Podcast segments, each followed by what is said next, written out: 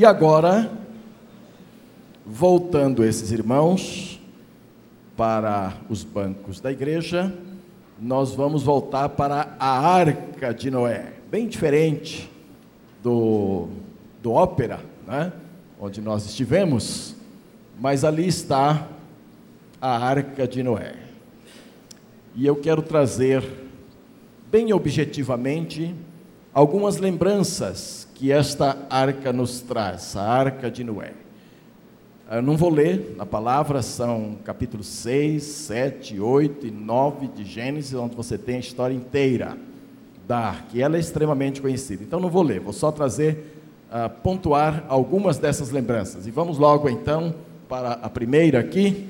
A, a arca de Noé foi uma grande expressão do amor de Deus. Deus estava disposto a acabar com a raça humana naquele momento. Ele ficou irritado, porque o homem se afastava cada vez mais de Deus, e a Bíblia ah, diz que Deus se irou mesmo, e que Deus não gostou do que estava acontecendo com os homens que ele havia criado. E ele disse: Eu vou pôr fim nessa raça de corações de pedras. E aí, olhando, encontrou um homem fiel e encontrou a sua família junto. E aí ele pegou este homem, convocou este homem, deu a ele todas as diretrizes de como construir a arca, e esta era uma grande prova do amor de Deus. Talvez a coisa mais rica que há em teologia é a coisa que menos estudamos. Teologia explora tanta coisa, explora até o sexo dos anjos sabe? Muita gente vai para a teologia para saber se anjo dorme ou não. E ficam lá e gastam noites a fios. E quando um grupo de estudantes de teologia se reúne para saber se quem morreu na cruz do Calvário era o Cristo Deus ou era o Cristo homem, quem é que morreu? Gente, isso pega fogo. Quando um grupo de alunos de teologia se reúne para discutir predestinação, o negócio pega fogo. E racha mesmo, e às vezes sai briga e tal, briga teológica, briga santa. Sabe, daquelas que dá calor por dentro. Poucos param para pensar que Deus continua amando o mundo de tal maneira que Ele continua oferecendo o seu Filho e que Ele continua sempre expressando o seu amor. E a arca de Noé é, nos traz esta lembrança: Deus é amor e Ele continua manifestando o seu amor. Outra lembrança, próxima lembrança, é que ela nos lembra a justiça de Deus. E aqui eu quero colocar um versículo da palavra de Deus que está em Hebreus. Hebreus tem aquela lista dos, dos heróis da fé e vocês sabem que Noé está ali, né? Um versículo só, mas ele está ali.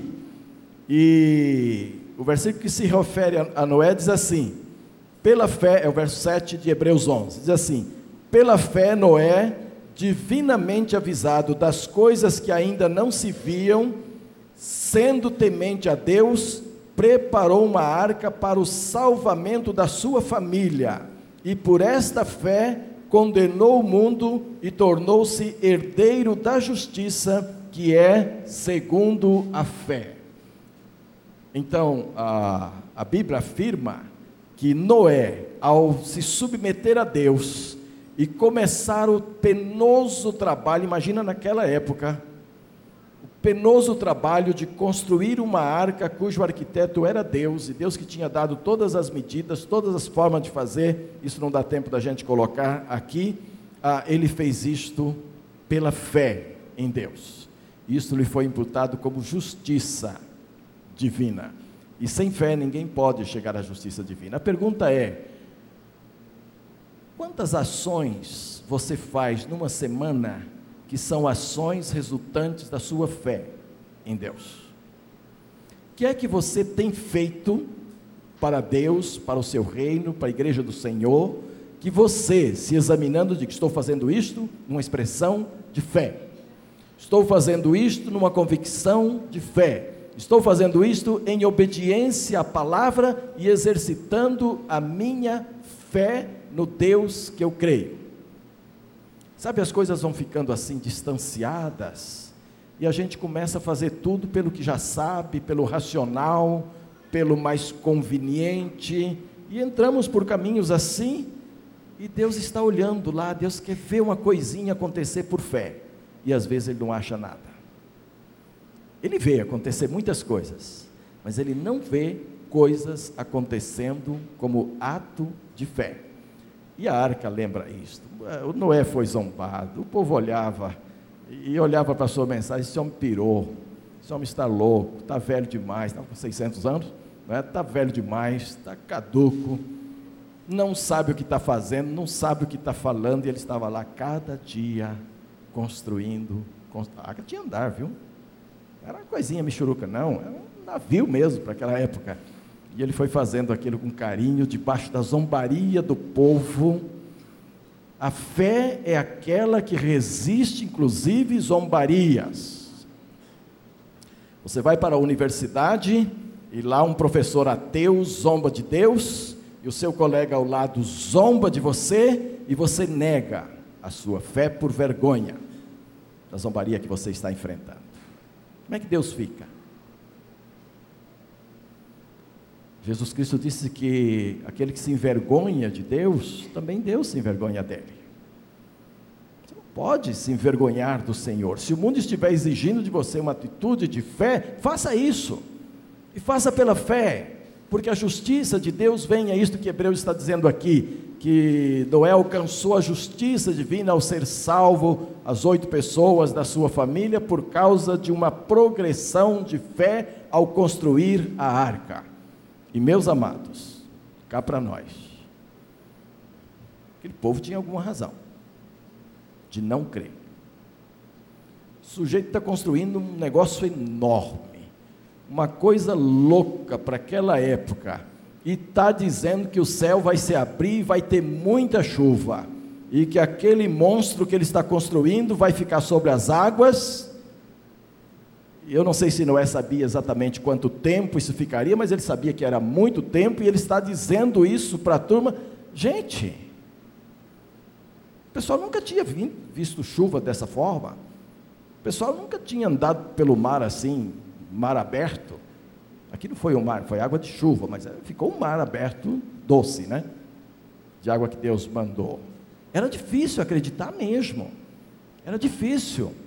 Há passagens da Bíblia que falam coisas hoje que vão ainda acontecer que muito crente duvida, que muito crente treme na base e acha impossível, e pensa que é mito que está ali, pensa que é, é, dá um jeitinho de, de acomodar isso ao meu raciocínio humano. A Bíblia é a palavra de Deus e ela vai se cumprir tudo, tal como está dito. E lá estava o homem de Deus, profeta de Deus. Vai chover muito e vocês vão morrer se não se arrependerem. E os homens zombando. Ah, quando aquele temporal começou, e a Bíblia diz que Deus fechou a porta, porque todos entraram, a família entrou, os animais entraram, tal, e Deus foi lá e fechou a porta. Imagina Quanta gente por fora nadando, e, os que sabiam nadar, né, nadando e gritando, batendo na, nas madeiras e pedindo e pedindo. Noé não podia ouvir mais. estava lá dentro, a fase da graça tinha passado, Deus tinha anunciado para todos, tinha dado oportunidade do arrependimento, mas agora era tarde demais para se arrepender. E só a família se salvou. Então a, a arca de Noé lembra isto: que Deus é justo para aqueles que lhe obedecem. Lembrando que a forma de justiça naquela época era um pouquinho diferente da graça que conhecemos hoje, mas Moisés foi um, Noé foi um homem que soube viver a graça de Deus na busca da justiça do Senhor. Mais uma lembrancinha da arca. E não tem arca nenhuma aqui. Não sei se os irmãos se vão ver direitinho. Ah, eu, eu, caminhava no navio, havia uma parte lateral que eu caminhava com Teresa todos os dias. Após o café da manhã a gente caminhava, após o almoço a gente caminhava numa parte aberta onde dava para ver o mar e a gente caminhava lá. Um certo dia eu fui caminhar, Teresa não foi. E nesse dia ah, eu estava caminhando e uma irmã chegou, a Beth chegou com a irmã dela e pediu uma foto. Nós tiramos a foto. Enquanto tirava a foto eu ouvi uma batida na parede do navio. Não era forte, uma batidinha. Olhei e vi que um bichinho caiu no chão ali. Terminamos a foto. Eu disse: Eu vou ali ver o que foi aquele barulho. Tem um bichinho no chão. Achei que era um gafanhoto. E então me encaminhei para lá e era aquele bichinho ali. Um beija-flor, daqueles minúsculos. Ele estava mortinho lá no chão, havia caído recentemente. Eu fui, apanhei. Tem outras fotos, mas não estão aqui. A Beth está junto comigo. Ah, depois a irmã da Beth chegou e trouxe, ela estava tomando água, veio com uma garrafinha de água, então eu tirei água daquela garrafinha, pus no biquinho do bichinho e na cabeça e segurei o bichinho dentro da minha mão com todo o carinho que eu podia, dizendo: Você vai viver, você vai viver, fica quietinho aí que você vai viver. Mas quando eu apanhei do chão, a, a reação que eu tinha era de ter apanhado o bichinho morto. Veja bem, isso aí, isso aí vive, voa numa velocidade enorme e a parede branca do navio, ele entrou e bateu na parede e caiu. Você já viu isso? O passarinho morrer batendo no vidro, na parede, no carro e tudo. E ele estava como que mortinho. E eu fiquei com ele na mão. Parei de caminhar e fiquei ali. As meninas caminharam um pouco, depois foi embora e eu continuei lá, dando aguinha no biquinho dele, na cabecinha dele, esperando que ele reagisse. Falei, a hora que ele reagir, eu solto. E fiquei aguardando, fiquei aguardando, daqui a pouco ele começou a mexer as asinhas dentro da minha mão e foi mexendo. E eu abria um pouco, ele mexia mais, eu abria mais, ele abria, e eu fechava um pouquinho para ele reagir, botava mais água no biquinho, e ele foi reagindo, foi reagindo. Daqui a pouco eu fui para a beirada do navio, ali na grade, e fui abrindo a mão, abrindo totalmente, e ele se foi.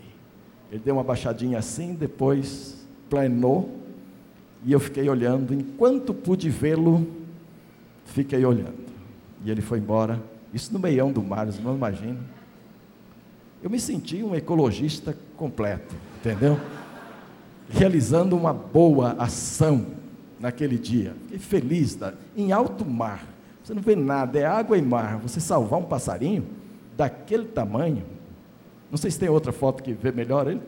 Eram duas que ficaram aí ou uma só? Tem outra? É só essa?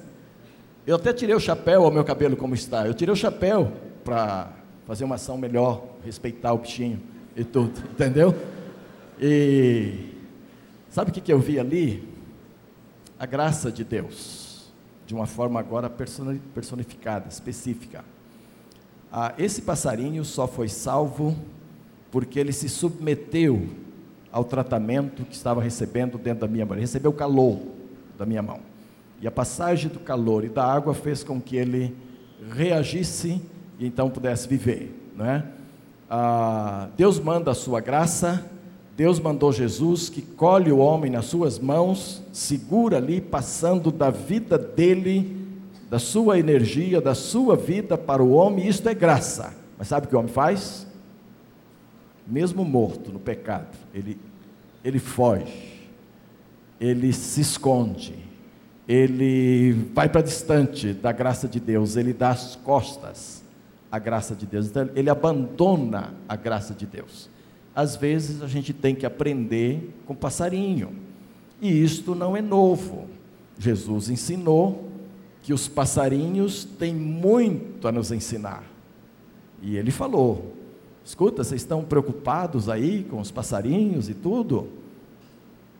Veja que eles comem todo dia. Eles encontram o que comer. O Pai do céu cuida deles. E será que o Pai do céu não ama muito mais a vocês? Que vocês vão ficar preocupados. É que às vezes nós não agimos nem como um passarinho semi-morto. Nós agimos como semideuses, achamos que sabemos tudo, achamos que podemos correr de tudo e corremos até de Deus, e quando corremos do Senhor nós perdemos a graça que está espelhada na arca e aqui ilustrada neste passarinho. Por último, ela reafirma o propósito de Deus para com o homem.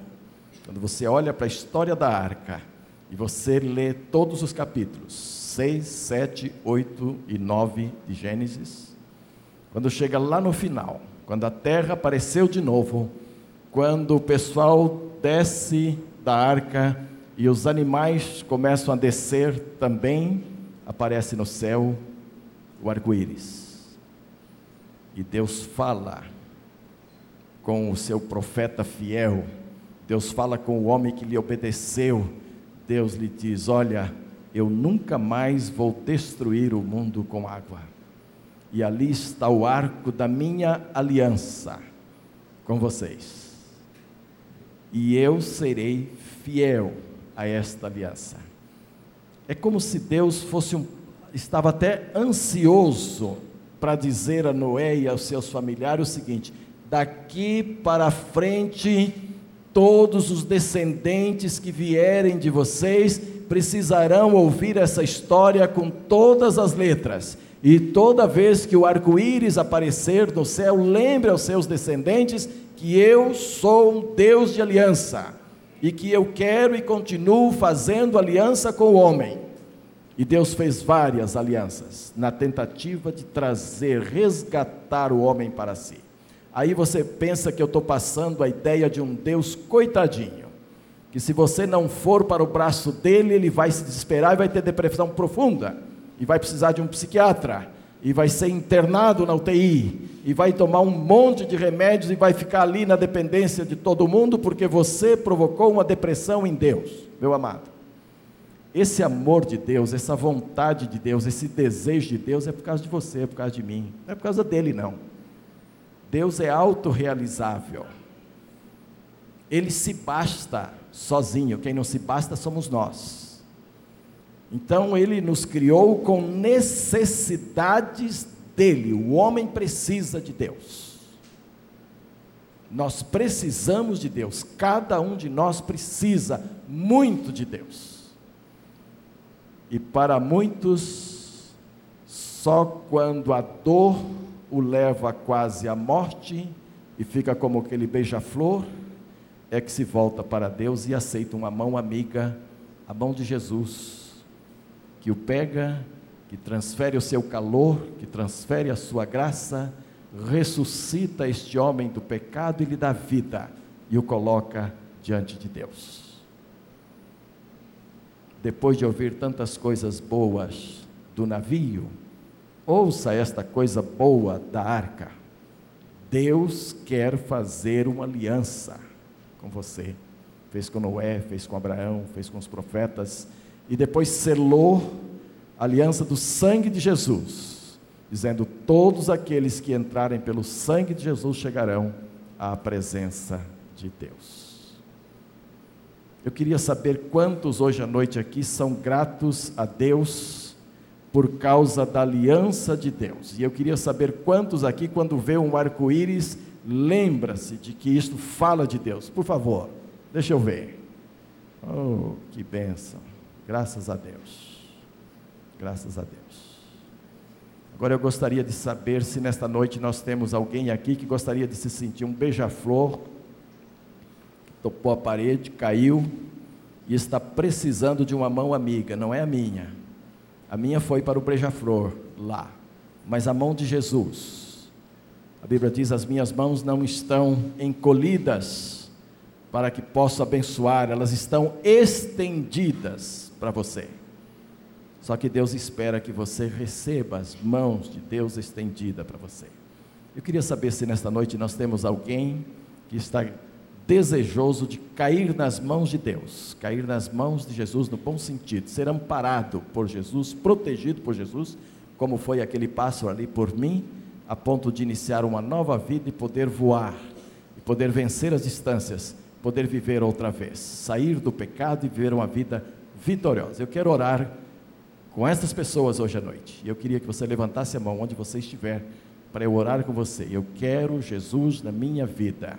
Eu quero estar na, amparado nas mãos de Jesus. Tem alguém? Levante a sua mão. Bem, graças a Deus. Uma jovem. Pode baixar sua mão, já vi. Tem mais gente? Pode levantar sua mão. Pode levantar nesse momento. Eu preciso mas, graças a Deus. Uma outra mão aqui eu já vi, graças a Deus. Deus te abençoe, minha filha. Tem mais gente que gostaria de ir para a graça de Deus hoje? Uma jovenzinha aqui, uma menina aqui. Graças a Deus, minha filha. Deus te abençoe. Tem mais? Tem mais gente que gostaria de dizer: olha, essa lembrança da arca, da graça de Jesus é comigo. Eu quero esta graça e eu quero estar nas mãos de Jesus e ser abençoado por Ele. Tem mais? Levante a sua mão. Levante bem alto, de modo que eu possa ver, para eu poder. Mais uma mão aqui, graças a Deus. Mais uma aqui, graças a Deus. Deus te abençoe grandemente. Tem mais gente? Lá na galeria, mais um senhor, graças a Deus. Graças a Deus. Agora eu vou fazer o seguinte: eu quero orar aqui com vocês. Essas pessoas que levantaram, venham aqui. Eu quero que vocês cheguem aqui. Eu quero orar com vocês aqui. Vou me ajoelhar aqui, vou orar com vocês. Venham aqui, pode vir com coragem. A Bíblia diz: aquele que me confessar lá, o senhor lá da galeria já levantou e já vem como um jovem ali, viu? Venham aqui, eu vou me ajoelhar aqui, vou olhar, orar com vocês. Enquanto essas pessoas estão vindo, se você quer agora, já na última oportunidade, né? eu também quero, levante-se e venha, venha chegar aqui. Deus te abençoe, minha querida. Carla, Deus te abençoe, Carla. Uma outra chegando aqui, trazida por essa querida irmã. Qual é o seu nome? Jaqueline. Graças a Deus, Jaqueline. Seu nome, minha filha? Agni, Agni, Deus te abençoe. E aqui está chegando o Senhor. A menininha, vem cá, minha filha, fique junto aqui também. Deus honra as decisões das crianças também diante do Senhor. Dejanir. Dejanir ou Dejaniro? Dejanir. Deus te abençoe grandemente. Tem mais alguém? Está vendo, irmãos? As pessoas estão dizendo aqui: olha, eu quero entrar na arca com Noé. Eu quero entrar para as mãos do Senhor Jesus. Eu quero ser aquele beija-flor recuperado na graça de Deus, para a honra e glória dele. Eu quero dizer para vocês que esta é a decisão mais importante que a gente toma na vida. Eu tomei a minha, eu tinha 17 anos. Desde então, a coisa mais preciosa que eu tenho na minha vida é meu relacionamento com Deus, meu relacionamento com Jesus. E eu quero pedir que vocês se relacionem com Jesus, viu? Voltem aqui à igreja, vocês vão receber. Ah, tem alguém do evangelismo aí pronto para trazer algum material? Nós temos Bíblia, nós temos Evangelho de João. Ah, só que o nosso diretor de evangelismo está aí, não preparamos bem essa questão. Mas, por favor, pastor Luiz Carlos, veja isso aí atrás, para depois você passar para esses irmãos aqui alguma coisa nesse sentido. E eu pediria para vocês deixar um meio de comunicação também, um telefone ou ah, endereço eletrônico, alguma coisa após a oração com esse pastor que vai vir aqui, viu? Para que a gente possa manter contato com vocês e essa decisão possa ser acompanhada no seu crescimento espiritual. Tá bom, de janeiro? Tá? Vamos orar, irmãos. Vamos ficar em pé e vamos orar então nesse instante, dando graças a Deus por este momento precioso, viu? Amado Deus e nosso querido Pai, nós queremos agora, como igreja do Senhor Jesus Cristo, abençoar essas vidas preciosas que estão aqui à frente hoje, dizendo: Eu quero entrar na arca de Deus, eu quero entrar nas mãos do Senhor Jesus Cristo e eu quero receber a bênção dele. E a tua palavra diz, ó Pai, que quando nós ah, vamos a Jesus Cristo, ninguém mais nos tira dali, ele nos segura nas suas mãos e ninguém pode nos tirar das mãos do Senhor. Então, Pai, eu quero pedir que a graça do Senhor abençoe cada vida aqui presente hoje à noite. E que esta decisão se firme cada vez mais nos seus corações, de modo que eles possam crescer, crescer em Cristo se tornando testemunhas verdadeiras de Jesus Cristo, ó Deus. E nós pedimos também que, ao voltarem para casa, ó Deus, hoje à noite, que eles possam continuar vivendo a presença de Jesus como ouviram aqui, possam continuar vivendo a graça de Jesus como ouviram aqui, possam dizer para os seus parentes, para os seus familiares que tomaram uma decisão de seguir a Jesus na noite de hoje e começar a testemunhar de Jesus Cristo. Isso vai lhes fazer muito bem em suas vidas, Pai. Eu peço que os abençoe grandemente, ó Deus, e também que esta bênção se torne extensa aos seus familiares, muito especialmente aqueles que não estão hoje à noite aqui, mas que através deles a tua graça possa chegar também a eles e animá-los grandemente para seguir a Jesus Cristo, ó Deus. Nós os abençoamos agora, no nome santo de Jesus, o nosso amado e querido Salvador. Amém e amém, Jesus. Amém.